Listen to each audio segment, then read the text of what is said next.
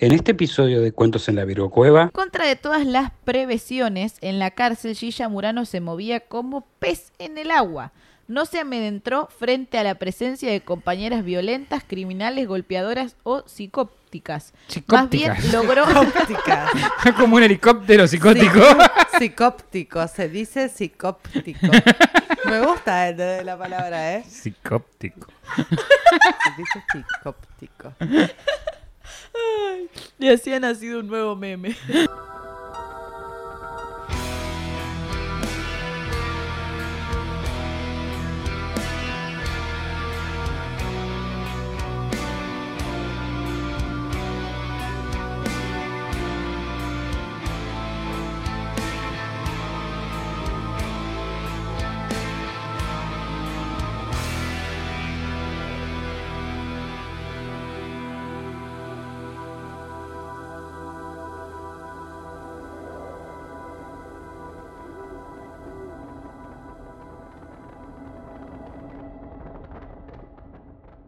Bienvenidos a Cuentos en la Virgo Cueva, el podcast donde hablaremos de distintos acontecimientos.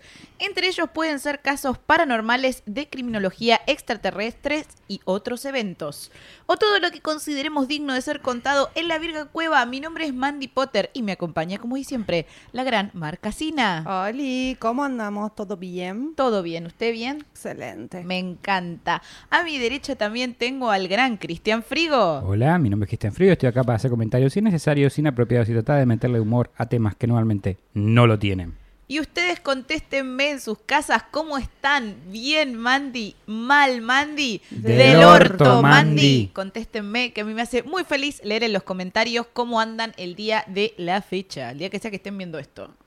Pero bueno, ¿qué onda sus semanas?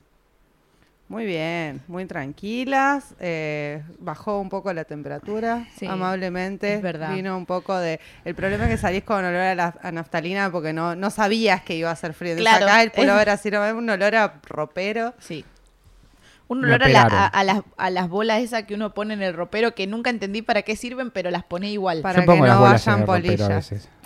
¿Qué qué? Yo a veces pongo las bolas en el ropero. Sí, ya sabemos.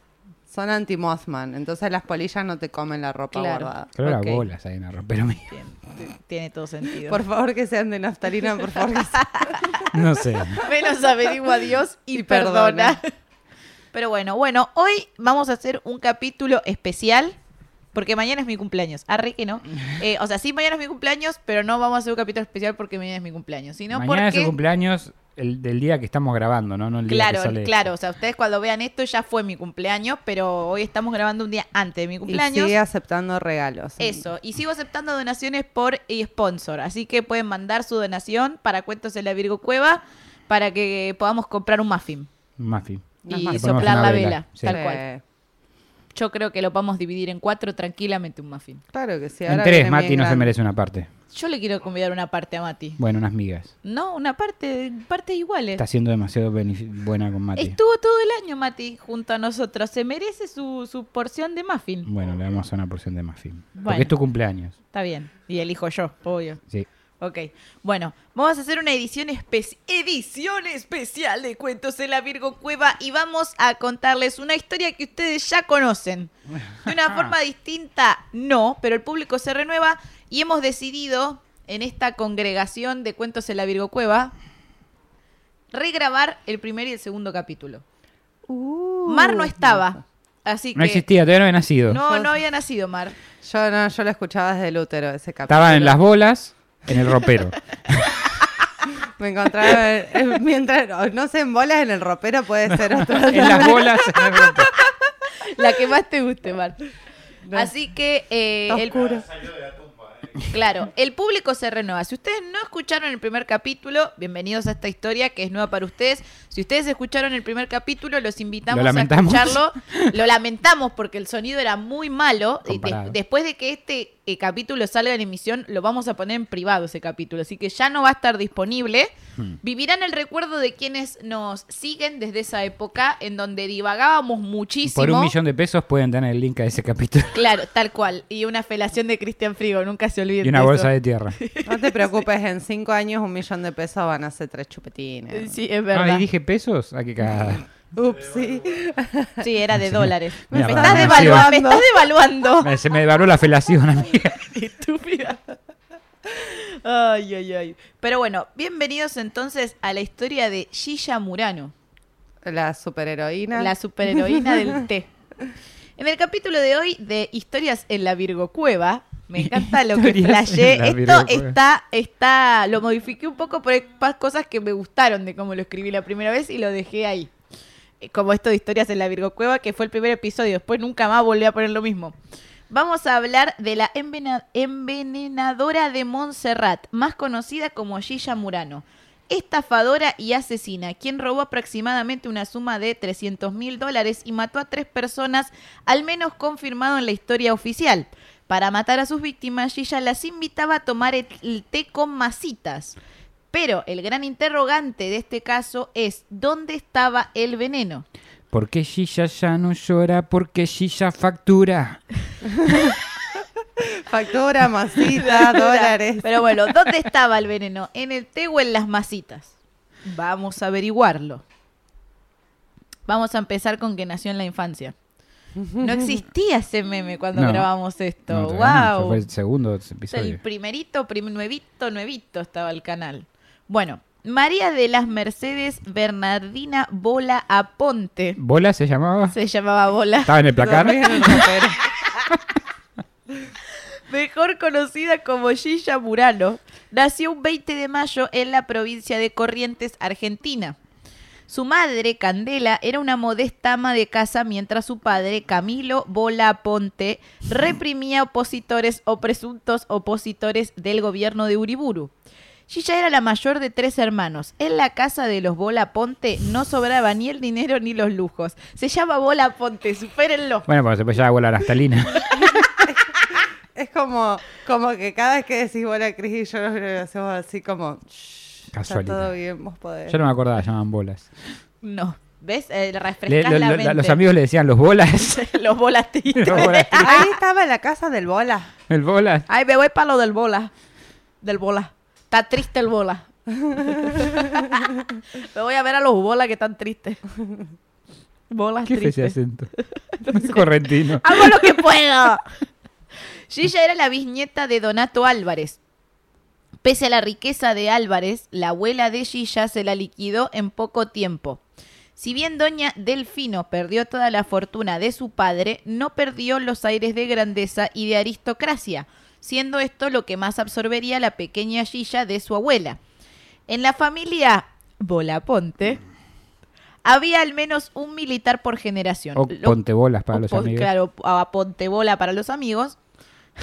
ponte la bola. Ponte bolas. Eh, Eso tiene que hacer Mati cuando juega con nosotros a videojuegos. Igual no era bolas, era bola. Tiene una sola. Pero cuando son muchos son bolas. Claro, los bolas. Que se choca. ¿La viste el tiki-taka?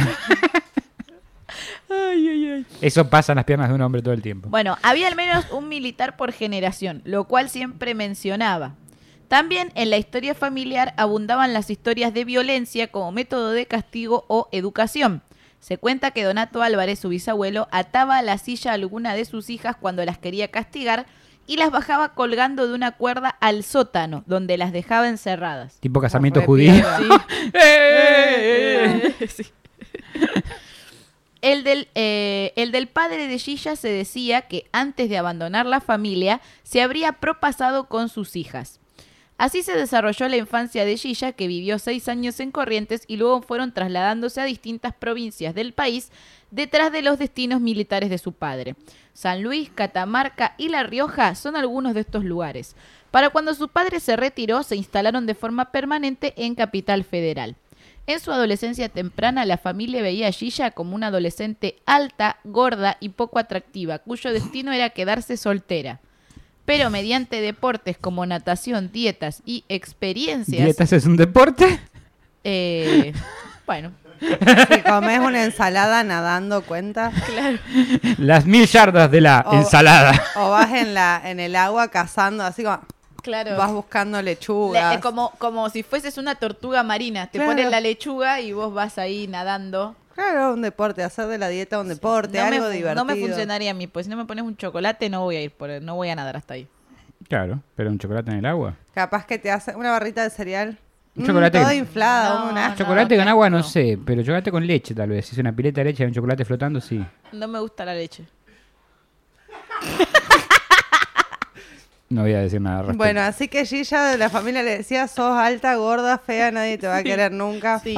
Y ella hizo dieta, natación y... este, Gorda, ciega, sordo. logró, logró transformar ese cuerpo y hacerlo más seductor. Igual un horror la familia, boludo. Sí. Media pila. Bueno, partamos de que agarraban chicas de, de sillas. Sí, pero bueno, está horrible que opines así. Está mal opinar del cuerpo de las demás personas, peor decirle eso a tu hija, a tu nieta. Pero otra época. Sí, pero igual, está, está mal. Era, era pre-McDonald's o estaba saliendo. Y era sí, era pre- Pamper. Pampernick. Sí, lo que pasa es que eso de, de criticar y decir vas a ser, vas a ser la solterona, horrible. digamos. Sí. Hoy todo el mundo quiere ser soltero. Claro. No había llegado la cumbia de ay, qué lindo ser soltero. soltero. Y no me acuerdo más cómo sigue, así que la dejo ahí. Bueno, vamos con la adultez. De esta manera fue como Gilla logró casarse con Antonio Murano, un abogado civilista con un perfil bastante bajo. Gilla y Antonio vivían en un modesto departamento ¿Qué de dos ambientes. que Mi mía. Vivían. En realidad es un término nuevo, pero puede funcionar porque dormían y vivían. Yo escuché eso, que mimían en un modesto Era departamento. vivían, bueno. Que mimir, Vivían, mimían. vivían y mimían, las dos cosas. Perfecto. Y también con... ¿eh? Vivían en, el en un departamento. de dos ambientes en el barrio porteño de Montserrat. Aunque Gilla siempre se hizo pasar por una mujer rica y culta, para reforzar esta idea gastaba gran parte de los saberes de su esposo y en ocasiones contraía deudas impagables en ropa de marca, zapatos y joyas. Los Gucci. Claro. Murano cambió mucho la vida de Gilla. No era rica, pero mantenía una seguridad y estabilidad económica que era lo que eh, quería. Para mí, si, si hubiese sido contemporáneo, Gilla sería cantante de trap. Re. Puede ser. Re, ¿sabes que sí? Ella nunca había trabajado antes de contraer matrimonio y pretendía que es- eso siguiera igual. Claro. Es por eso que necesitaba de alguien que la mantuviera. Además le digo... Y ahí es cuando contó que está en frío. Ay, ay, tanta Gilla estuviste vos, qué Ay, terrible. las sillas. Las Gillas, vos tenés un club de Gillas. Pero ta- estamos todos vivos, creo, todavía. Creo. Por Creo. ahora, Mati murió un- dos veces. Capaz esto es, es en el más allá y no nos dimos cuenta de que no estamos vivos. Parece, ¿no? Podría ser. Está muy oscuro. y hay una luz de frente. Y está Mm. Mati. Sí. Definitivamente es el infierno. Sí. No pretendí ir al cielo, honestamente. Yo sé que si existe un infierno voy a estar con Mati. Pobre Mati, creo que has estado per- con personas peores que podrían ser el infierno. Bueno, sí, Mati me alcanza Bueno, pero cosas. Gilla la tenía clara, no quería laburar. la No mantuvo- quería laburar, quería que la mantengan y quería hacerse la rica. Fin. Clarísima, punto. Eh, además le disgustaba la idea de quedarse soltera. La vida social de esas épocas tenía sus reglas y para participar de la buena parte de su desarrollo era conveniente estar casado. Claro, sí, sí. Sin duda, o Sí. viuda como claro, mucho. como mucho. Según su hijo Martín Murano, Gilla siempre decía, hasta para salir con amigos y amigas y tener amantes es más conveniente estar casado. Claro, ya que- y sí, para tener amantes es conveniente estar casado. ya que soltero se le sospecha siempre de algún grave defecto y se lo supone un poco regalado porque no tiene a nadie que lo esté esperando. O sea que según Gilla, si vos estabas soltero en esa época, ella lo que decía es que si vos estabas soltero era porque tenías algo malo. Claro. Porque Esto me por- hace sentir un poco mal. Eran otras épocas, no te preocupes. Eh, y también que quedabas como desesperado. Igual hay gente que le oles la desesperación un poco de Sí, sí, claro que sí. Vamos a ser pero, pero bueno, no está mal y no es que no podés tener amigos ni vida social porque no estás casada. Aparte, estamos hablando de una mujer, no de un Está chavo. bien, igual yo creo que lo que ella se refiere es que hablen mal de vos o que genere un preconcepto. No Claro. que no puedas tener amigos, Claro. los ibas a tener, eh, pero como que generaba un preconcepto como, "Mm, qué raro, porque esta persona si es tan buena no está casada, no está en pareja. Claro. Eh, muy astuta. cosas de antes. Las salidas a... por- digo cosas de antes porque yo ahora no lo pienso. Si alguien es muy bueno porque está soltero. Está soltero porque capaz no quiere estar en pareja. ¿Qué sé yo? No- Le voy a preguntar, ¿por qué estás soltero? Tipo, ¿qué sé yo? Tu problema. Las salidas a distintas confiterías con amigas y amigos era lo que ocupaba la mayoría de su tiempo, además de visitar a distintos hombres que eran sus amantes. su hijo relata que tenía... ¿Piqué era uno? No, no había nacido Piqué. No la podía salpicar. Su hijo relata que tenía dos amate- amantes que él conocía en simultáneo, a los cuales, a los dos, les habría dicho que eran su padre. Luke. Claro, él padre. le dijo a, Martín, al hijo, que estos chabones eran el No, papá. a los chabones les dijo que Martín era su hijo. Ah, ¿Entendés? Ella tenía dos amantes Sí. y a los amantes les dijo, no, porque en realidad yo estoy casado con Murano, pero el padre sos vos. Ah, no. no. ¿Entendés? De dos formas era. No, pero igual. De esta manera, ellos le hacían regalos caros a Gilla y también le daban dinero. Para el hijo. Claro, la mantenían por tres, Un boludo. genio. Qué Claro. Astuta. Puta inteligente. Las mujeres factura. Posta, esta sí no, ya no lloraba, esta, esta es visionaria. Esta es visionaria. Esta es Shakira antes de Shakira. Esta es visionaria posta. Bueno. eh, es más, a uno de sus amantes se lo presentó a su marido como un viejo amigo de la familia Claro y sí. lo invi- invitaba por las tardes a su casa a tomar el té. Además de, la que, máquina de coser. además de que algunas noches iba a cenar porque al final los dos hombres terminaron simpatizando. O sea, Ajá. Tri- alto trío. Claro. Y sí, terminaron simpatizando porque tenían la misma mujer, boludo. Qué osadía. Porque Donde comen dos, comen tres, dice. Sí, literal. Nunca mejor dicho. Mm, Viste que la parrillada siempre te dicen así. Te dicen parrillada para tres, pero comen cuatro o cinco. Sí, es verdad. Y bueno, ahí había un cuarto también. Claro. Incluso en varias ocasiones decía a su marido que se iba a vacacionar con su hermana y solo llevaba al hijo y a la niñera, cuando en realidad llevaba a alguno de sus amantes y jugaban a hacer un matrimonio por ese fin de semana o periodo vacacional. Qué divertido. Sí. Además, cuando los Murano más su niñera vacacionaban en Mar del Plata, también lo hacía alguno de sus amantes, Justo. con los cuales se veía escondido cuando su marido dormía la siesta. En muchas ocasiones mentía... ¿Tenés sueño, amor? Sí. ¿Por qué no te dormís Anda, una dormí una siestita? siestita. Igual Claro. deben ser, deben haber sido buenos amantes, porque largar la siesta para irte a ver al amante Sí. tiene que ser un gran amante, porque la siesta es la siesta. Y sí, es Yo, creo que, que de- ella tiene que hacer un gran amante. También. Para que los flacos hicieran todo este, todo este circo. Sí, irse a Mardel, esconderse del marido, todo ese flash es como... Sí, mantuviera el hijo, no sé. como- Yo creo que era divertido porque en la época no había nada que hacer. Viste, como que... Me encanta que... que- que- Le- leer el diario, leer el diario y bueno, era, una- era un mundo poco productivo, Estabas- chabones. Estabas tan al pedo que agarrabas y... No había muteado mi teléfono. Estabas tan al pedo que agarrabas y tipo... Cogías con varios tipos Cla- vos no, lo digo por el chabón, ¿entendés? Estabas tan al pedo, no te bancabas a tu germo, bueno, ibas a salir con tu amante. Ah, ¿estaban ya casados está. también ellos? Sí, ellos también estaban casados. Ok, todo en ley. Eh, No sé qué ley. Sí. Y- y- Poliamor. güey. Sus amigas la querían por costumbre y en su ausencia criticaban el derroche de dinero constante que hacía. Gilla era una persona irreverente que se imponía y manejaba a la mayoría de su entorno con su gran carácter. No es casualidad que casi todas sus amigas o relaciones cercanas fueran con personas tímidas o de perfil bajo, cuando ella, por el contrario, tenía un carácter fuerte. Eso era lo que en parte había traído a su marido. Le gustaba a la gente de carácter fuerte. Doy, doy fe de eso igual, ¿eh? Doy fe. Que le gusta a la gente de carácter fuerte No, al doy marido de fe Gilla de Murano. que a la gente tímida en general le suele gustar o le suele atraer alguien que tenga el opuesto de su carácter. Puede ser. Claro, como puede ser, compensar un poco, ¿puede ser? Claro, sí. Puede ser. Puede, Eh, puede, puede ser. lo- no, yo doy fe en mi experiencia, pero bueno. ¿Vos cuál sos, Mandy? Yo la de carácter de mierda, claramente, fuerte, claramente. Sí, sí, sin duda. Sí, sí, sin Bueno, duda. Gracias. Gracias.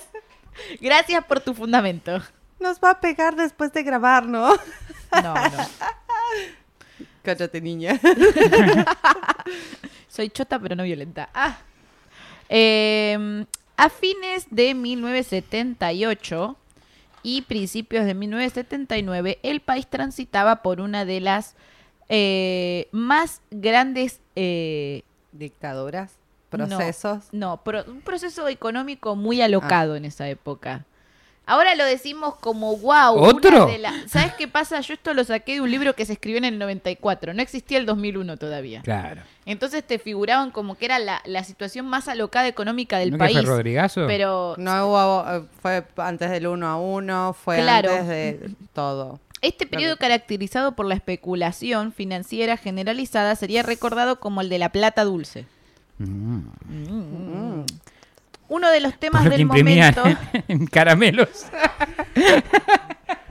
Qué rico. Eh, uno de estos Ahí es donde temas- aparecieron los chinos y te empezaban a dar el cambio en caramelos. No, todavía no estaban los chinos. Eh, discutido en todos los ámbitos por igual era lograr una alta tasa de intereses al colocar el eh, al colocar el dinero en una financiera o en una mesa de dinero. Cantidades que eh, hoy nos asombrarían por ser ganadas en pocos días. Es como que la tasa subía o bajaba tan rápido que vos ponías tu plata, como el dólar ahora. como comprar Esta, dólares. como gente, esta gente estaba jugando a comprar dólares desde antes que exista El dólar no vas a decir, ¿no? no el dólar, la inflación de la Argentina como la conocemos hoy. Es, vos ponías plata, si la tasa subía, vos pones, no sé, ponías un peso, la tasa subía y te terminaba llevando 300 mil pesos, ponele, y si tenías la mala suerte de que baje, mm, perdías todo. Como Bitcoin, es como dólares, como Claro, cualquier tipo de inversión. exactamente, exactamente, pero en ese momento era con la tasa de inflación. Mm. Y, eh, y pensalo que en los 70s esto Mira, era algo Lo bueno que seguimos nuestras, Loquísimo. no- seguimos nuestras costumbres, la inflación nunca bajó, siguió No, subiendo. No. Y este lo de especular, antes era con las tasas de interés, ahora es con todo, básicamente. Sí, ¿no? hay que especular a ver si llegas a fin de mes, hay que especular Sí, eh, Yo cuánto... compro los paquetes de yerba de a Claro. Vos te querés comprar cualquier cosa, tenés que comprarlo ya, porque si no, Sí, no puedes especular que baje de precio, re, siempre va a subir, o sea. Viste que vos el otro día dijiste que compré la computadora porque me dejé llevar. No, fue como si yo espero hasta mañana, esto aumenta y yo ya no la puedo comprar porque tengo los pesos. Vivan el hoy, en. Argentina vivan hoy, Claro, entonces- compren hoy. La anécdota es esta, yo me quería comprar una computadora, tenía la plata justa y estaba, la compro, no la compro, la compro, no la compro. Y en un momento de lucidez dije, la voy a comprar ya porque mañana era domingo. Dije, mañana es lunes. Y al final, en vez de comprarla, se hizo Z y se fue a Bucios. ¡Vamos! ¡Esa! ¡Que las muestre! ¡Que ¡Que las- la- Ay, ya quisiera. Eh, deseo. Bien, entonces época de plata dulce. Sí, la plata dulce. Bueno, em, como decía, cantidades eh, que hoy nos, asom- eh, nos asombrarían podían ser ganadas en pocos días. Hombres poderosos, miembros de la clase media y trabajadores arriesgaban su dinero para lograr enormes beneficios. Ah, bueno, igual que ahora. Eh, no ha cambiado. No. Aquellas reacciones, algunos creaban empresas fantasmas para obtener créditos que después colocaban a plazo fijo. Otros abrían cuentas en el extranjero y también estaban los que desaparecían con dinero ajeno. Los magos. Sí, Ahora está, ahora no está. claro. ¿Qué le ¿Ves doy? tu dinero? Ahora no lo ves. Todo esto sirvió para crear un común denominador que abarcó a casi todos por igual, el deseo de tener más y más a través de la especulación financiera. El dinero ya no importaba como medio para producir bienes, ahora era capaz de reproducirse por sí mismo. Eh, Y es como, really, se, posta que esto se va a romper en algún momento. Pero bueno, sí. mientras, Eh, mientras eh, hay pero es gente como- que, que es la- como el uno a uno, ¿viste? Ahora que lo pienso, bueno, ahora que lo pienso. Argentina nunca aprende, porque acá era como que la plata se podía reproducir sola, era obvio que iba a terminar en algún momento, eh, un peso, un dólar, era obvio que iba a terminar en algún Podíamos haber momento. juntado muchos dólares en esa época. Sí, re. Sus Y mucha gente lo no hizo, estoy hacen, seguro. sus viejos no hacen la de, y esto lo compré por 100 pesos, que en ese momento eran 100 dólares. Sí, Re. Nunca- yo, lo hago, yo lo hago porque yo lo viví. O sea, Sí, es verdad. Este, yo compré la, la GameCube a 500 pesos. Que eran 500 dólares dólares. al otro día, porque salió un día antes de que el 2001. Uf, O sea, antes de diciembre de- del... del de Salió un día antes de que se fuera toda la mierda, lo sacamos en tarjeta. Me acuerdo que las tarjetas mantuvieron los pesos en esa época. Entonces la pagué 500 pesos, pero ya había subido. Claro, wow, qué loco. Em, la pagó mi mamá, ¿no? En esa época yo no tenía Sí, tarjeta. sí. Pero Sí. nada, sí, lo viví un poquito más que ustedes, me parece. sí, O con más recuerdo de la coca a un peso. sí, sí, me acuerdo, me acuerdo. Y uno pensaba que era así. Yo nací en, en esa. Yo, yo tengo más recuerdo de esa época cuando era chico. Entonces, yo, en mi, mi estupidez, no, no decía a mi mamá, guayadores, compré guayadores para conocer a toda la no, amiga no porque sabe. este men es un pelotudo. No conocemos el, no conocemos el futuro. Menem Claro. no, de la Rúa. El De la de No, la bueno, Rúa sí, pero el la que- convertibilidad sí, la la- inventó la inventó Menem, es verdad. Este, ahora, eh, me acuerdo que nuestro abuelo, que era bastante peronista y pa- patriotista, él, por elección, aunque le habían avisado, quería guardar en pesos porque era moneda nacional. Así No. terminó sin un mango. Y bueno, la risa de Mati atrás. Bueno, estábamos en. ¿Te en estás la- riendo de nuestro abuelo, Mati? ¿Cómo sí? sí. ¡Mati! Dijo que sí. ¡No, Mati! ¿Cómo Él te vas a hacer? Te cago a palo, Mati. la- la. ¡Se armó! Mati, igual es un pariente muy querido nuestro, fallecido, boludo. No digas que sí, decí no. bueno, cosas de la época, decir. Piña, Claro. piña. Ay, Mati, hay que educarte en vivo, ¿te parece? Ay, Nunca ay, se acaba ay, la ay. tarea de educar a Mati. No, evidentemente no. Llevamos como dos años, nunca. Yo, vos dos años, yo ya sé bastante más. Te puedo preguntar porque a veces digo lo que digo. Nunca voy a olvidar la anécdota de que Mati lavó los cubier- los platos y no los cubiertos. Andar a lavar los platos. no, andar a lavar los platos, Mati. Lavó solamente los platos, sí. Puede pasar. Te queremos igual, Mati. Por todos los cubiertos sucios. Bueno, retornamos, eh, retorneamos. Eh, Cuando le dijimos, Mati, ¿y los cubiertos? A mí me dijeron que lavé los platos. así son. Eh, como les decía, las amigas de Gilla eh, la querían, pero la criticaban todo el tiempo. Porque, Tiraba guita, digamos. claro, porque tiraba guita, porque les parecía que gastaba como en exceso, como para... Por, ¿Esto es una intervención, Mandy? No, no, no. Podría hacerlo, pero no. Eh, igual yo creo que había un poco de envidia ahí. Viste que siempre entre las viejas hay esa cosa de que si tenés una amiga que es pudiente, la criticás. No, somos viejas nosotras y que no, hacemos No me muevo en eso. esos círculos. Nos chupa un huevo a nosotros los que gaste el otro, así que ya fue. Pero en esa época, entre mis tías abuelas sucedía. Mira.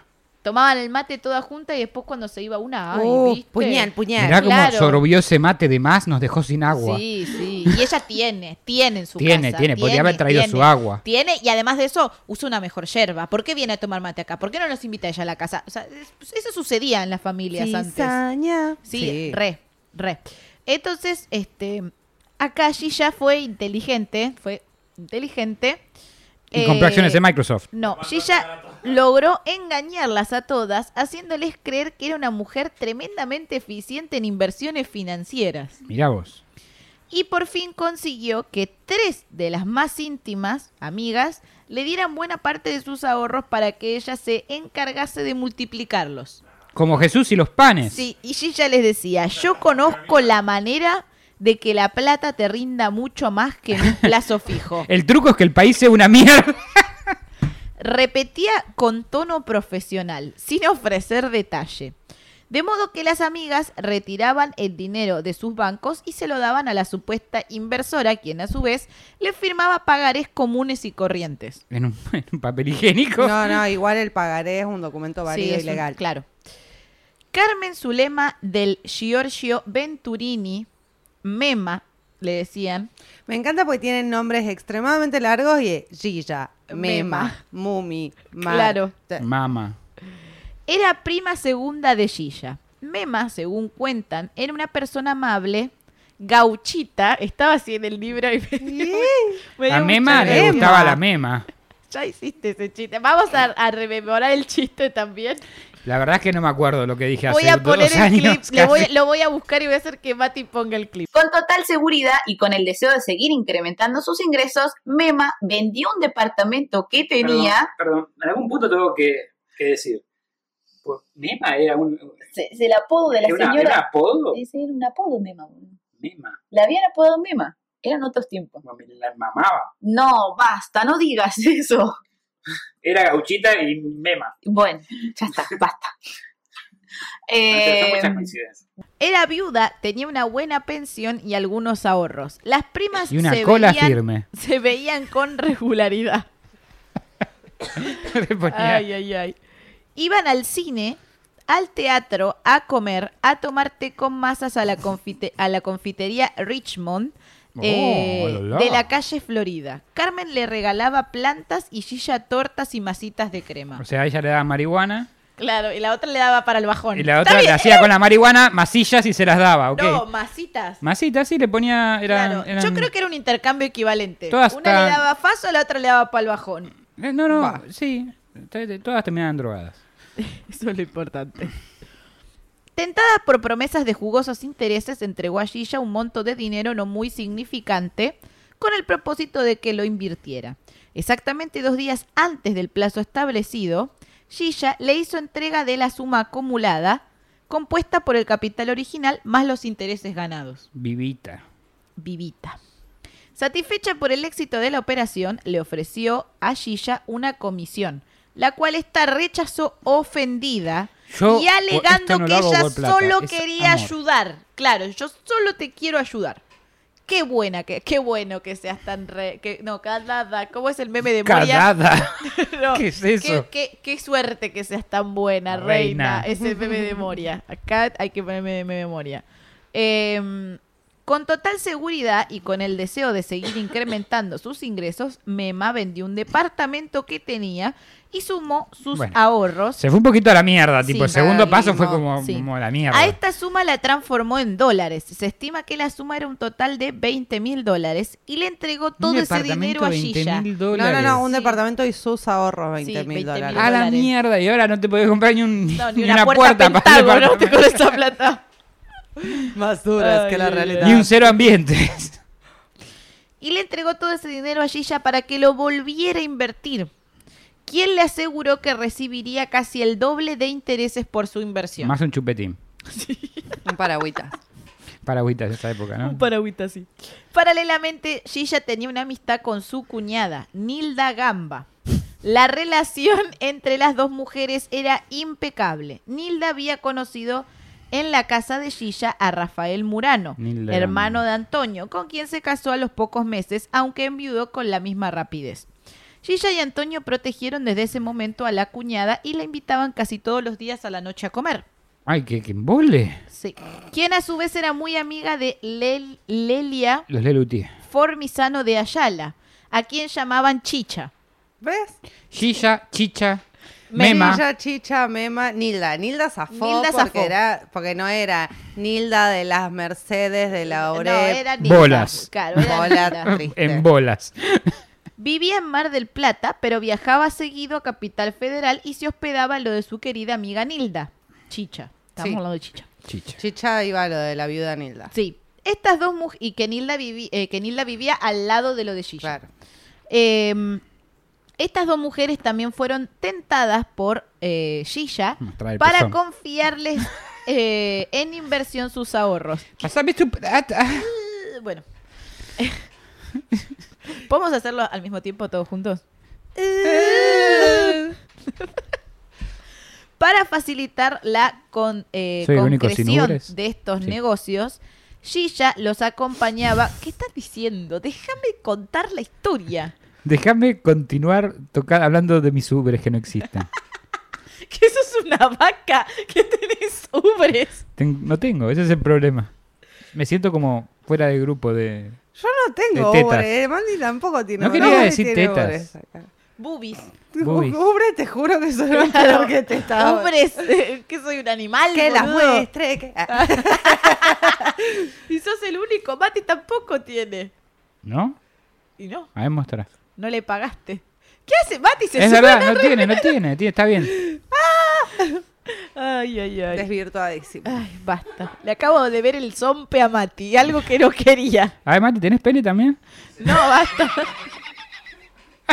Voy a mirar al otro lado. Bueno, ¿en qué andaba yo? Las tentó a, Gilla- a Chicha y a Nilda con... Para facilitar la concreción de estos negocios, Gilla los acompañaba con un aumento desmedido de su amistad hacia las mujeres, que le confiaban sus ahorros y sobre todo las visitaba con mayor frecuencia. Como que para que se queden tranquilas de que ella no iba a desaparecer. El plazo para la devolución del dinero había transcurrido y como Gilla nunca lo había puesto a trabajar, como se decía en esa época, resolvió eh, ensayar la siguiente excusa. Vos sabés la suerte que tuvimos. Me aceptaron todo el dinero con todos los intereses para depositarlos en otro plazo fijo. Les dijo a cada una de ellas. Y también por las expectativas de las tres cuya ansiedad por obtener beneficios se había transformado ya en desmedida ambición. O sea, como que La plata, la plata. Claro, la plata, la ¿Por qué la plata, plata? ¿entendés? ¿Por Porque vos le diste plata? la plata, vos le diste plata. Ella la, la, la trabajó, No, le no dieron nada. intereses, le dieron intereses, lo puso en otro plazo fijo y le van a dar más intereses y vos estás sobrado, te debo decir, bueno, ya está. de acá- Soy bañarme en dólares. Claro, me voy, me voy, me voy a donde sea, tipo. Ay, ay, ay. Mar de Plata, todo enero. Todo en La segunda quincena. Claro. Ah, La máscara. el sueño. Ay, ay, ay, ay, ay. Ahí al lado del, del, del chabón poniéndose toda protector solar al lado. A ver en el infierno, Santa Teresita. Adiós, las toninas. Eh, algunas realizaban cálculos respecto del destino que le darían a su ahora muy interesante capital. Chicha, por ejemplo, dejó una seña en una importante agencia de viajes para realizar su tan soñado tour por Europa. Bueno, eh, Chicha Eh, fue más allá Chicha, que Mar del Chicha Plata. se fue de Mar del Plata, ¿eh? Mirá. Cuando Chicha comentó este hecho con su amiga Gilla, esta se mostró exte- exteriormente muy feliz, pero comprendió que no bien transcurriese el nuevo plazo debería tener indefectiblemente una solución. Ya no cabrían más excusas, ya que la deuda alcanzaba alrededor de los 300 mil dólares. Ah, mierda. ¿Qué hizo con esa plata? 10 departamentos, boludo, un montón. Sí. ¿Y a 20 mil dólares el departamento? En realidad no es que la mina le dio Más. 300 mil dólares, la Pero- mina le dio menos y ella le dijo que le había, había conseguido el doble de plata y después No le dijo que lo puso en otro plazo fijo y le consiguió más plata, entonces calcularon más o menos cuánto era, pero en realidad le había dado una suma mucho menor. Lo que Claro. pasa es que ella le tenía que dar el capital más todos los intereses que le dijo que había conseguido. Que lo consiguió. Que no consiguió, por supuesto. El sábado 10 de febrero de 1979, Nilda Gamba comenzó a sentir dolores agudos en el estómago y náuseas. El médico. Enrique Toner, que vivía en el mismo edificio, fue el primero en atenderla. No. ¿El médico se llamaba Toner? Sí. Ah, está, bien, está bien, estaba confirmando. Estaba rechequeando la info. Esto me parece importante. Nilda le contó que en el almuerzo no había comido pescado y Toner supuso que estaba frente a un caso de intoxicación. Y aparte, me parece que era un reparador de impresoras, no un Sí. médico. Entonces, podía haberse equivocado. datos. Nilda le contó algo más. Gilla Murano había estado con ella después del almuerzo y habían tomado el té. El vecino médico le recetó un eh, colagogo y llamó al servicio de urgencias del PAMI. Colagogo es como una pastillita para que te mejores. ¿Como una pastilla de carbón? Sí, no sé si de carbón, como para la indigestión. Ok. Un Eh. Una cosa así. Cuando llegó la ambulancia, el médico de guardia revisó a Nilda, coincidió con el diagnóstico de Toner, rece- recetó antiespasmódicos, inyectables y analgésicos y se fue. Un rato más tarde Nilda comenzó a vomitar. Asustada golpeó la medianera para pedir ayuda. Al oír los golpes, Gilla salió a buscar a una enfermera para que le aplicara la inyección recetada por el médico del PAMI. Luego del pinchazo, Nilda experimentó una notable mejoría, a tal punto que quiso levantarse. En esos instantes había llegado Gilla, quien se ofreció para quedarse a cuidarla. Por la noche el malestar había empeorado y Nilda pidió que llamasen al médico nuevamente. A la madrugada, Gilla habló por teléfono con los familiares y un sobrino de Nilda se hizo presente. Eh, inmediatamente después de esto, falleció. Maldito sobrino, mala suerte. Es. Jetta, le decía. Gilla buscó entonces al doctor Toner con el fin de que firmara el certificado de defunción. El médico alegó que no había sido el último en atenderla porque, por lo cual no era correcto que él firmara el certificado. Yo solo arreglo impresora, señora. Todavía nos inventaron, pero ya, ya, a ver. Ya, a ver. Ante tal inconveniente, Gilla optó por dirigirse al médico de la cochería, quien sí aceptó hacerse cargo del trámite a cambio, como se estila, de una buena propina. Como que ella le tiró unos manguitos y ahí le firmó. El Es- certificado de Esta defunción. señora evidentemente está muerta. Eh, sí, en realidad necesitan el certificado de defunción firmado porque, no sé si ustedes sabían, que cuando una persona se muere en la casa, tiene que venir la policía Sí. ver que el cuerpo esté en buen estado y si el cuerpo no está en buen estado, ante la duda se hace una autopsia. Claro. Entonces, creo que lo que ella quería evitar Era que le hagan una autopsia. Entonces, si viene un médico y lo firma como que está todo ok, no pasan por Viene esa la policía y situación. dice, ¿está bien muerta o está mal muerta? Si está mal muerta hay que hacer un quilombo. Tiene un par de magullones. que- Claro, no, pero igual es un momento muy incómodo.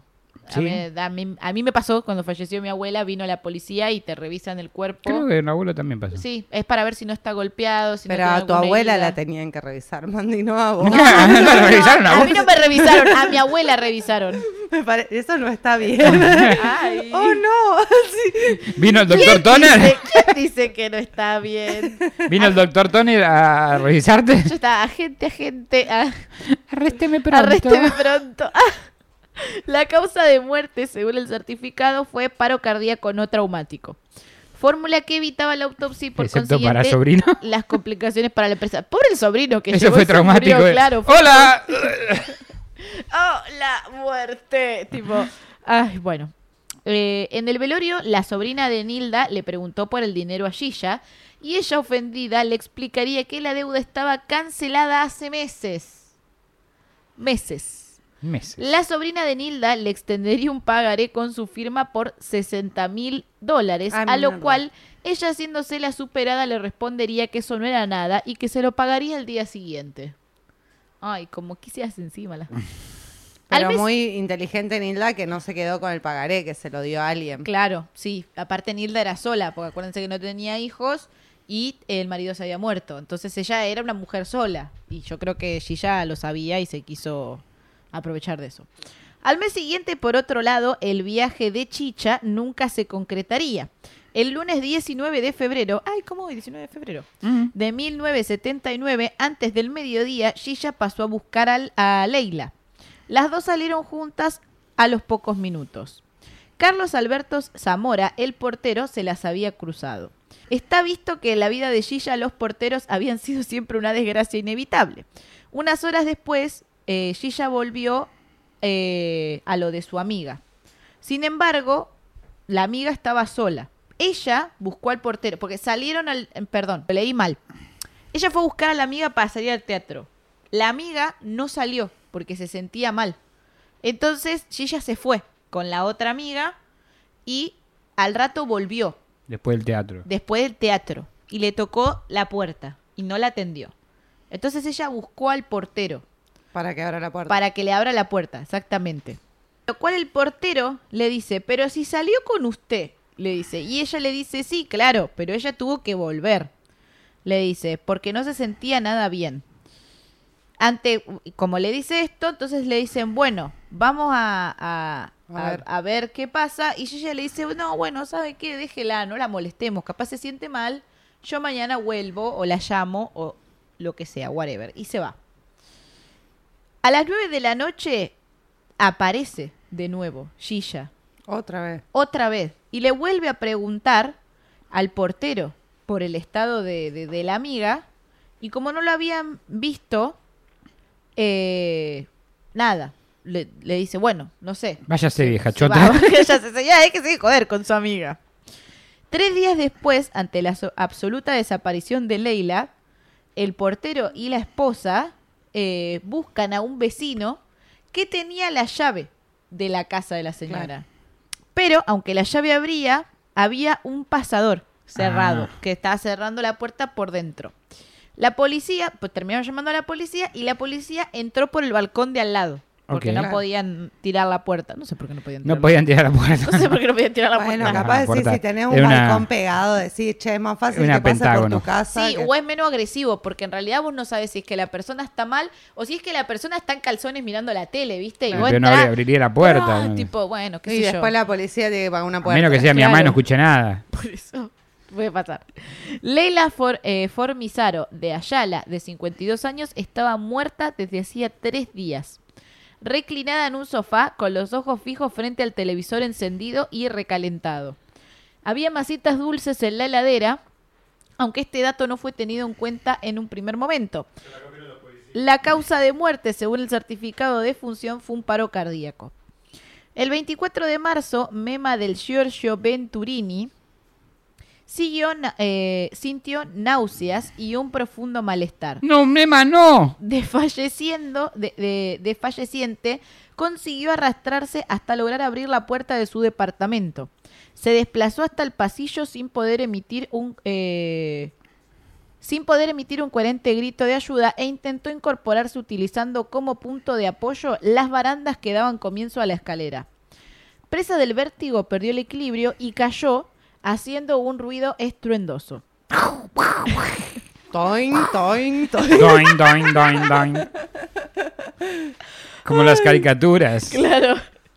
Luego los vecinos acudieron de inmediato en su ayuda. En ese momento llegaba al lugar Shisha Murano, Ella, la Batman, al revés. quien iba a llevarle un libro de historia para su nieta y un paquete de masas finas.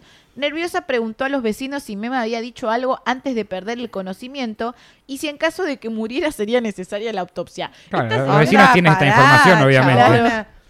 Che, ¿y ustedes vecinos saben si necesita una autopsia o no? ¿Ustedes creen que necesitará autopsia si fallece? Ah, ¿sabe, señora? No tengo idea de esto. Sorprendidos los vecinos le dijeron que antes de pensar en la autopsia había que pensar en salvarla. Después pidió al encargado del edificio las llaves del departamento de su prima para, eh, y para convencerlo le dijo que debía informar lo que le pasaba a los familiares y que los números telefónicos solo figuraban en la agenda de Mema. El portero accedió y la acompañó al interior de la casa. Gilla tomó de un estante unos papeles y un frasquito que guardó en su cartera al tiempo que decía, esto es mío, me lo llevo. El encargado no entendió por qué Abrió el, Gilla- abrió el cajón de la ropa interior, también se llevó Claro, todo. El encargado no entendió por qué Gilla, en vez de realizar las llamadas, volvió rápidamente al pasillo. Pero con la urgencia de la situación, todo quedó momentáneamente en el olvido. En un intento por socorrer a la accidentada, una enfermera le practicó respiración boca a boca, Mm. episodio que luego sería de fundamental importancia para el abogado defensor, ya que alegó que si hubiese sido envenenada, su aliento lo habría delatado. eh, y este, la enfermera, mientras le hacía la, la respiración, dijo, está muy grave, pero todavía vive, llamemos una ambulancia, etcétera. O sea, está envenenada y se cayó por las escaleras, pero todavía, sea, vive, todavía sirve, todavía sirve. Em, Oh, oh, que se cayó una caja de cubiertos encima. Como tipo destino veces. final. pa, pa, pa. claro, finalmente Mema falleció y en medio de la confusión quedaron olvidadas eh, las masas que Gilla había llevado. Y allí gritó, ¡La mema! Según dicen, el personal de la ambulancia las comió sin consecuencia alguna. Porque eso es lo que hace. Claro. Cuando la hija de ah, mira, Mema... se murió. Voy a abrir la heladera a ver si hay un refrigerio Claro. por aquí. Cuando la hija de Mema intentaba poner en orden las pertenencias de su madre, descubrió que faltaban unos pagarés que habían sido extendidos como garantías de los depósitos entregados a Gilla. Preocupada, la mujer llamó al encargado, que era la única persona que podía acceder al departamento, y le preguntó si sabía algo. El hombre recordó entonces el ingreso de Gilla Sí, algo. para Sé El realizar abecedario. sé contar hasta el 100. Eh, está bien. ¿Vale o no vale? ¿Sí? Eh, bueno, ahí el, el- el portero se acuerda cuando entró Gilla para realizar las llamadas que, finalmente regresó. no hizo. Y durante el velorio y a pocos pasos del cadáver, la hija de Mema dejó por un momento de lado el dolor de la pérdida y se acercó a Gilla para gritarle estafadora. Luego de una breve pero acalorada- ¡Ladrona! ¡Chorra! Claro. ¡Chorra! ¡Chorra! ¡Chorra! ¡Chorra! ¡Mafiosa! ¡Corrupta! ¡Chorra! ¡Chorra! ¡Chorra! ¡Mafiosa! ¡Mafiosa! ¡Corrupta! ¡Chorra! ¡Corrupta! Ahí estaba, como la señora con el cartel, estaba la, la hija de Mema. Pero bueno, empezaron a discutir y Gilla accedió a renovar unos pagares que poco después no tendrían ningún valor. O sea, la recago con Carpa. Más tarde y más calmada, la hija de Mema comenzó a hacer conjeturas, puesto que otras dos personas a quienes Gilla debía dinero habían muerto en circunstancias similares a las de su madre. Decidió hablar del caso con la policía. A partir de este testimonio se abrió una causa comandada por el juez Diego Pérez, quien ordenó inmediatamente la exhumación de los tres cadáveres para que se les practicaran las correspondi- correspondientes autopsias. En el caso de los cuerpos de Nilda y Chicha, eh, inhumados en tierra, esa tarea no arrojaría evidencias decisivas, ya que el proceso de descomposición de los cuerpos, una de las sustancias que se forma es el clorhidrato de cianuro. Esto impide establecer si esta sustancia estaba ahí por causas naturales de la Claro. descomposición o eh, Por el veneno. por- por si habían sido ingeridos en vida. En el cambio, en el cadáver de Mema pudo determinarse con exactitud que sus vísceras había restos de cianuro alcalino y es así que se consideró que se trataba de una muerte por envenenamiento. Pero bueno, vamos a las condenas. En los interrogatorios, Gilla Murano jamás admitió haber envenenado a sus amigas y usó una extraña carta de defensa, en la que dice lo siguiente. Pero por favor, si yo no sé cocinar, ¿cómo les voy a preparar masitas envenenadas? Es ridículo. Sí reconoció que les había pedido dinero, pero solamente como un favor. Ella conseguía intereses altos que en cualquier otro lugar, más altos que en cualquier otro lugar. Fue confusa al dar precisiones Claro, acerca sí, del destino de ese dinero esa.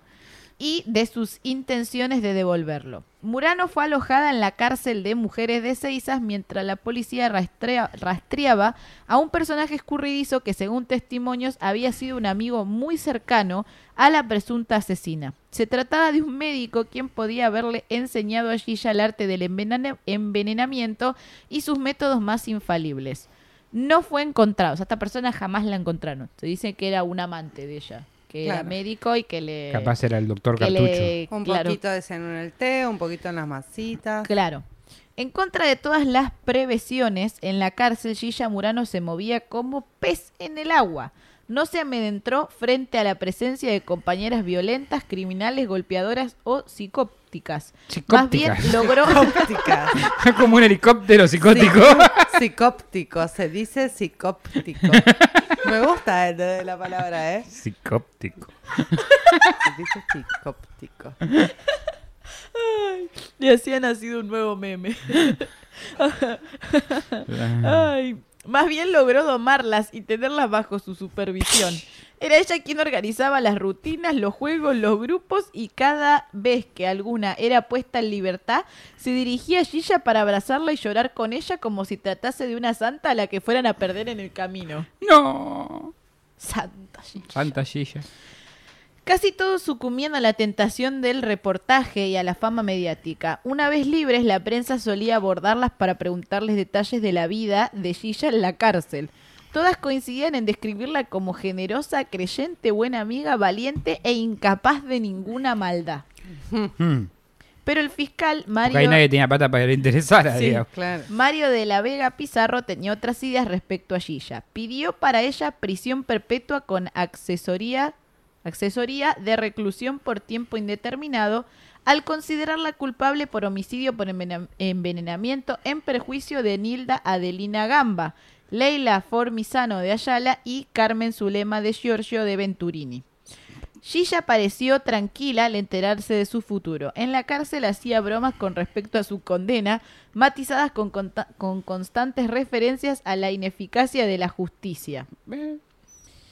Eh, el 6 de mayo de 1980, cuando una Lo de irónico las... es que hace una referencia así cuando está funcionando. Sí. Las pocas veces que funciona, Sí. la gente que es culpable se queja y el resto del tiempo nos quejamos Igual resto. también convengamos que para mí honestamente funcionó porque eran señoras de dinero, sobre todo la última, la hija de Funcionó porque la hija de la última fue a decir algo, si no, no, si no se salía con la ¿Cuántas- suya. ¿Cuántas cosas quedan caratuladas ahí, quedan colgadas para siempre? No, más en seguro esa que sí, época? pero bueno, en esa, pero lo que voy es que si, Pero no, si, no, funcionó. si no fuera por la hija que se, se movió ella, lo- No, sí, no, eso no sí, hilaban dos hilos los sí. policías.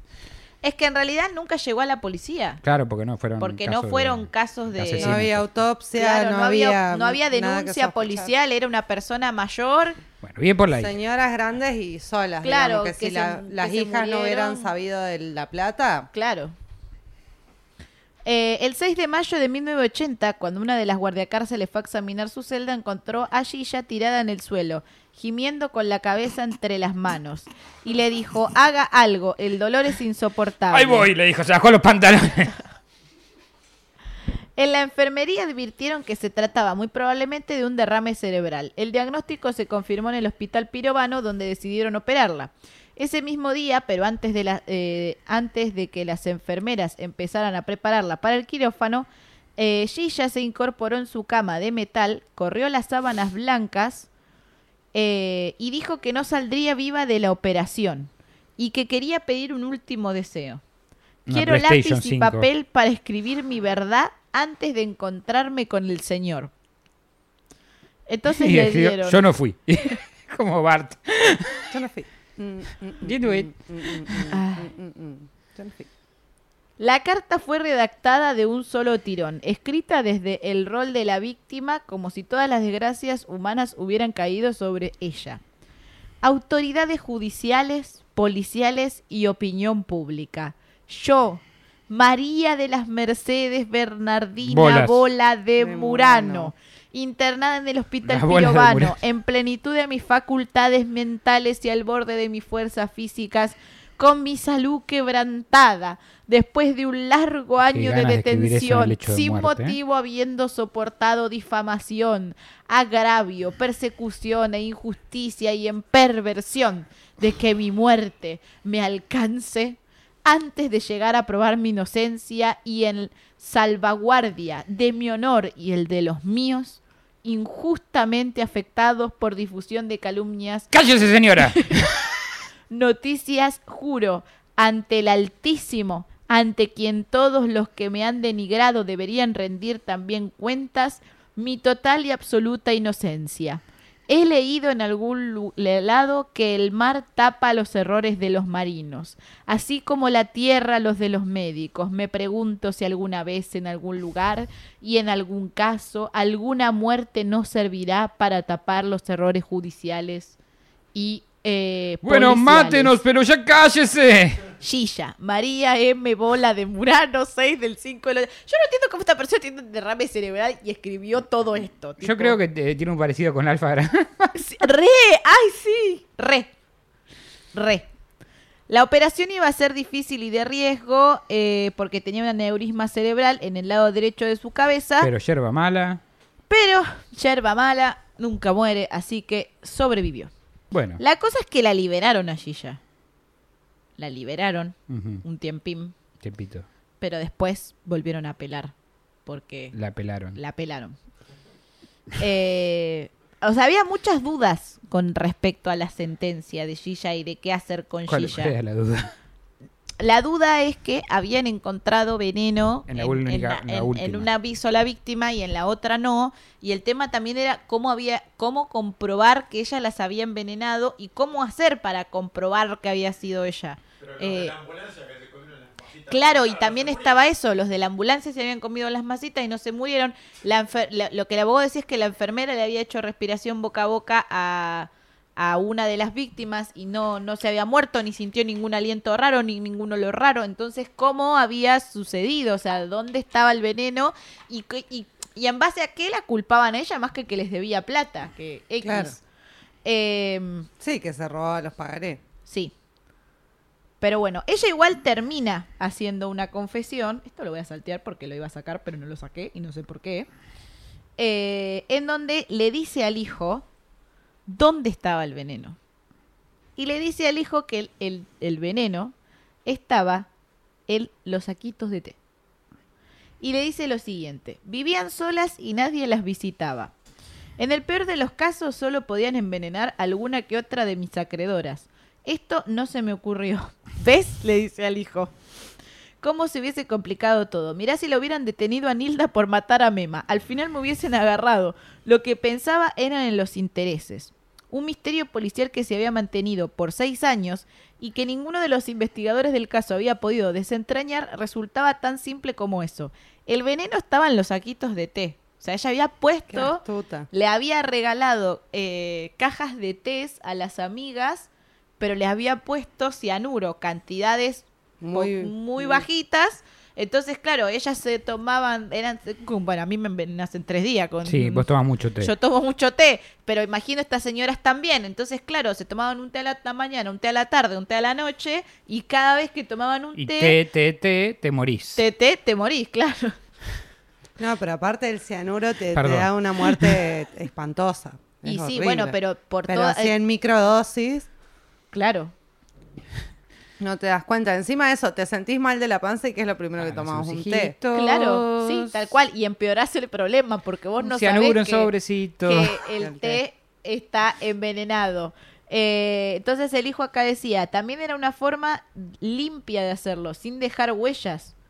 Y el hecho de que sus víctimas vivieran solas y fueran de edad avanzada impedía despertar sospecha, porque en realidad las minas estaban la mayoría del tiempo solas y se veían entre ellas nada más. Claro. Eh, y con más motivo ella eh, llevaba masitas para decirle, ay, bueno, merendemos, tomemos... Tomate tu te- tecito. tomate tu tecito de la tarde, te traigo las masitas, pero en realidad no eran las masitas. Yo traje mi propio té.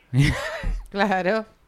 Me imagina, eh, capaz que ella no se terminaba el té. No, para mí no tomaba, no, tomaba o cianuro. Si ella lo preparaba, se ponía su propio saquito, decía, no, yo quiero Que no se confunda, porque bueno, ahí otro cagó. tipo de té, o bueno. A mí me gusta el té rojo, una onda vos, y listo. Una onda Mario Santos, Tinder Grey, También, no, si, no, si no. querés envenenar a Mandy y no a Chris, le ponen veneno en el té rojo. Sí, Cualquier eso, té, no tomo té, es así verdad, que- no tomas té. Pero si querés envenenar a Chris, lo pones en las cápsulas, Cápsulas de café. de, de, de café Sí. Dolce Gusto. Y Me siento un poco El sponsor mal de este ahora. Todos- de repente estábamos como los Spider-Man, todos se querían. Yo solo tomé té, ustedes tomaron café. Así que si se muere alguno de ustedes dos, yo no tengo nada que Y ver. te morís vos, es una carmes esto. Claro, si se muere Mati. Se muere Mati, no sabemos por qué. Claro, era la coca. Bueno, esto me parece interesante de, de Chusma, nada más, que estuvo en el capítulo anterior y lo vamos a dejar en este. eh, que eh, Gilla igual se, con, se, con- o sea, se, se- ¿Cómo se dice esto? Se Se consagró consagró. Se consagró, claro, se consagró.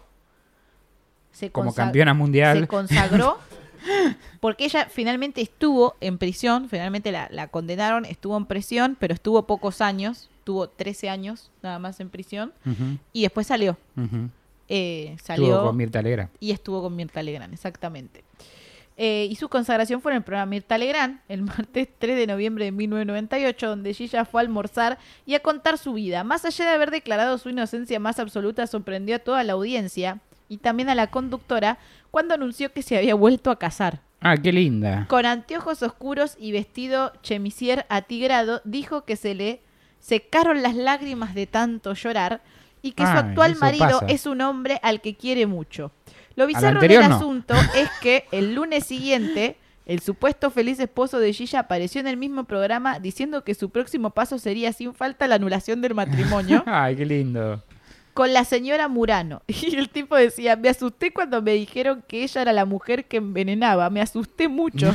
me lo contó mi cuñada y anoche mismo Gilla me llamó por teléfono a casa para que no viniera a este programa. Me amenazó. Porque Con la veneno. la yo la conocí en Constitución y nos pusimos de novio y nos casamos.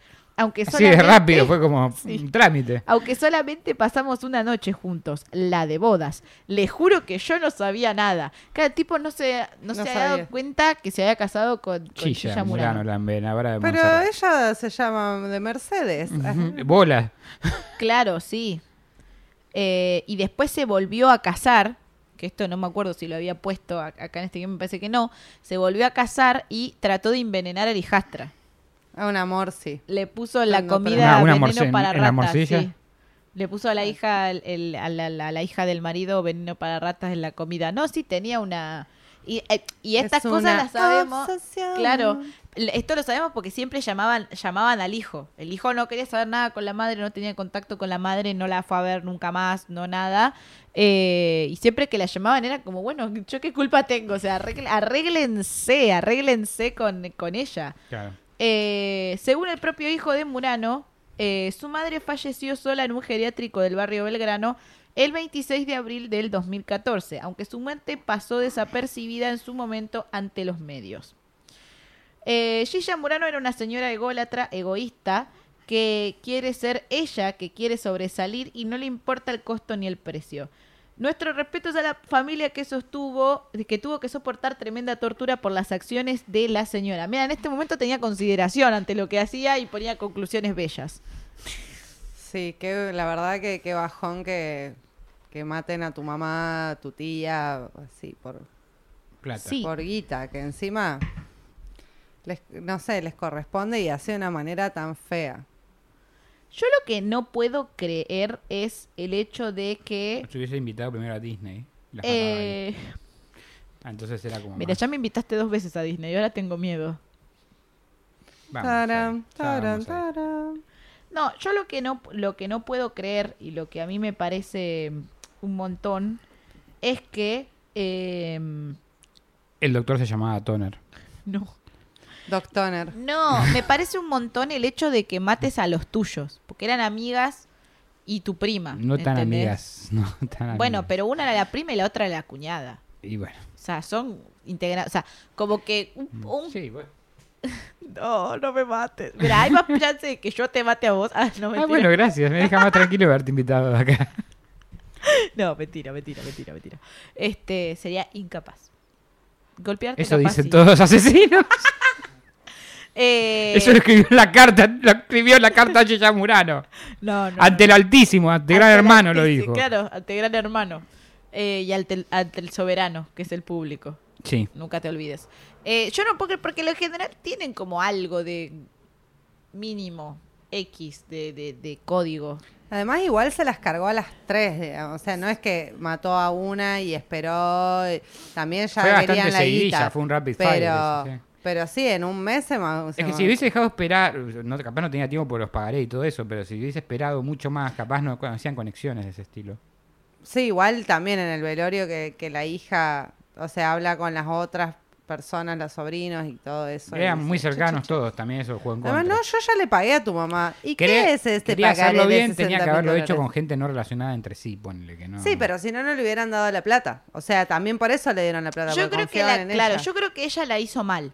Eh, porque, porque yo que ella, bueno, yo que ella, pensándolo de una manera inteligente, ella tendría que haberle pedido plata a una, eh, pedirle después al tiempo plata a la otra y al tiempo después plata a la otra y matarlas de una manera espaciada. Expliquemos bien cómo hacer esto bien para la próxima persona que lo intente.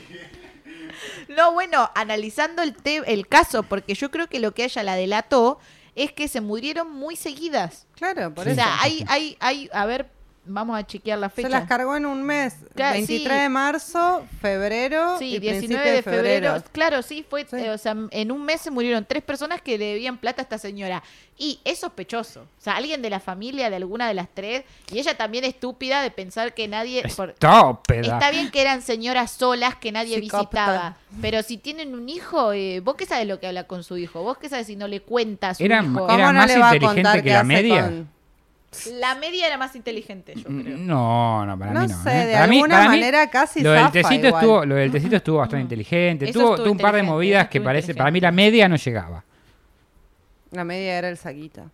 La media era el saquito. La, La, tenía una media con té adentro y se lo ponía. media era El agua, qué rico. todo esto. Puede pasar. Puede pasar. Ahí está, el nexo entre todas estas historias es la media. La media nos acompaña en todas. Ujú. Pero bueno, esto ha sido todo. ¿Qué onda? ¿Qué, qué, qué- qué- na, na, na, Revisitamos a Gilla, a su veneno, a sus cosas. Fue como una, un blast from the past, como Sí. diríamos. Así que nada, eh, me trajo recuerdos.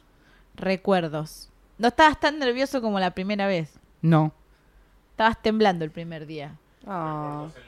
Recuerdos en la Virgo Cueva. recuerdos en la Cueva. Mar, ¿qué, qué te pareció la historia de Gilla? Eh, me gusta mucho la historia de Gilla, o sea, obviamente no que haya matado a las señoras y todo, pero me parece que como asesina serial, digamos, que no sé si sería, bueno, pero trató de matar a otra persona después. Sí, me sí. parece súper interesante y ver que, los ¿sabes videos de ella hablando. Los que los asesinos eh, seriales lo hacen por gusto y esta lo hacía por conveniencia, me da la sensación a mí. Bueno, sí, es un, qué sé yo, me imagino que depende, pero me parece Y que aparece en fue los una- cereales, como el Capitán mina Crunch. De alguna manera prolija, astuta, hasta que, bueno, tuvo los Sí. errores que la, la llevan a, y, y a caer mí lo que me lo que me no sé si la palabra gusta es la correcta pero lo que me parece interesante de Gilla es cómo era ella como personaje ¿entendés? o sea yo eh, que en su Una momento- hija de puta con todas las no letras. no yo que en su momento este Maté este, un par. es que- no es- leí varios libros o informes sobre Gilla siempre te la describen como que era una señora como muy elegante como muy creída como muy muy Así nos la ella, describiste a muy- nosotros, sí, sí. Muy señora de clase alta, ¿entendés? Que se lleva todo por delante, que no le importa nada. No me importa Eh, O sea, muy, muy, muy señora de esa época, ¿entendés? Me hace acordar a, Sí, sí. a o mi sea, tía la más conchuda. Pintoresco, pintoresco lo de irse de vacaciones con los novios, tener dos, Claro, y muy, lo- lo- claro, y lo- muy inteligente en eso, ¿entendés? Porque ella tenía el marido y tenía dos amantes. o Sí, sea, sí. Sí, el médico después. No, hacía lo que quería. La mina, del- del- o sea, tenía un objetivo que era tener guita y. y no trabajar y, y la vivió como quiso. O sea, fue a la revivís, Scooby, la revivís Gilla. Así Scooby. que eh, es, es- es un personaje interesante. Lástima que haya Gilla, matado a tres personas. Que se you? sepa, además, porque Bueno, siempre que quedó no la duda de, si había estafado a más personas y había matado a más personas. No se Nu- sabe. Nunca se supo Nunca eso. se supo. Pero bueno, eh, esto ha sido todo. Mar, ¿por dónde te podemos encontrar? Estoy en Instagram como Marcasina. Cristian Frigo. A mí me pueden encontrar por la misma red social como Virgo Frigo con doble E en vez de una I. Yo soy Mandy Potter y me encuentran en todas mis redes como Mandy Potter Ock. Esto ha sido todo por el cuento de hoy. Colorín colorado, este cuento ha terminado. Nos vemos la próxima semana. Chau, Chau, chau. Sopla la vela, sopla la vela. Ay, la vela, la vela. Despacio, Ay, despacio. chau, chau. Chau. Gracias por acompañarnos nuevamente en otra emisión de Cuentos en la Cueva. Si les gustó, no se olviden de suscribirse y darle like. Y si no les gustó, recomiéndenlo para que otra persona también se coma el garrón como ustedes.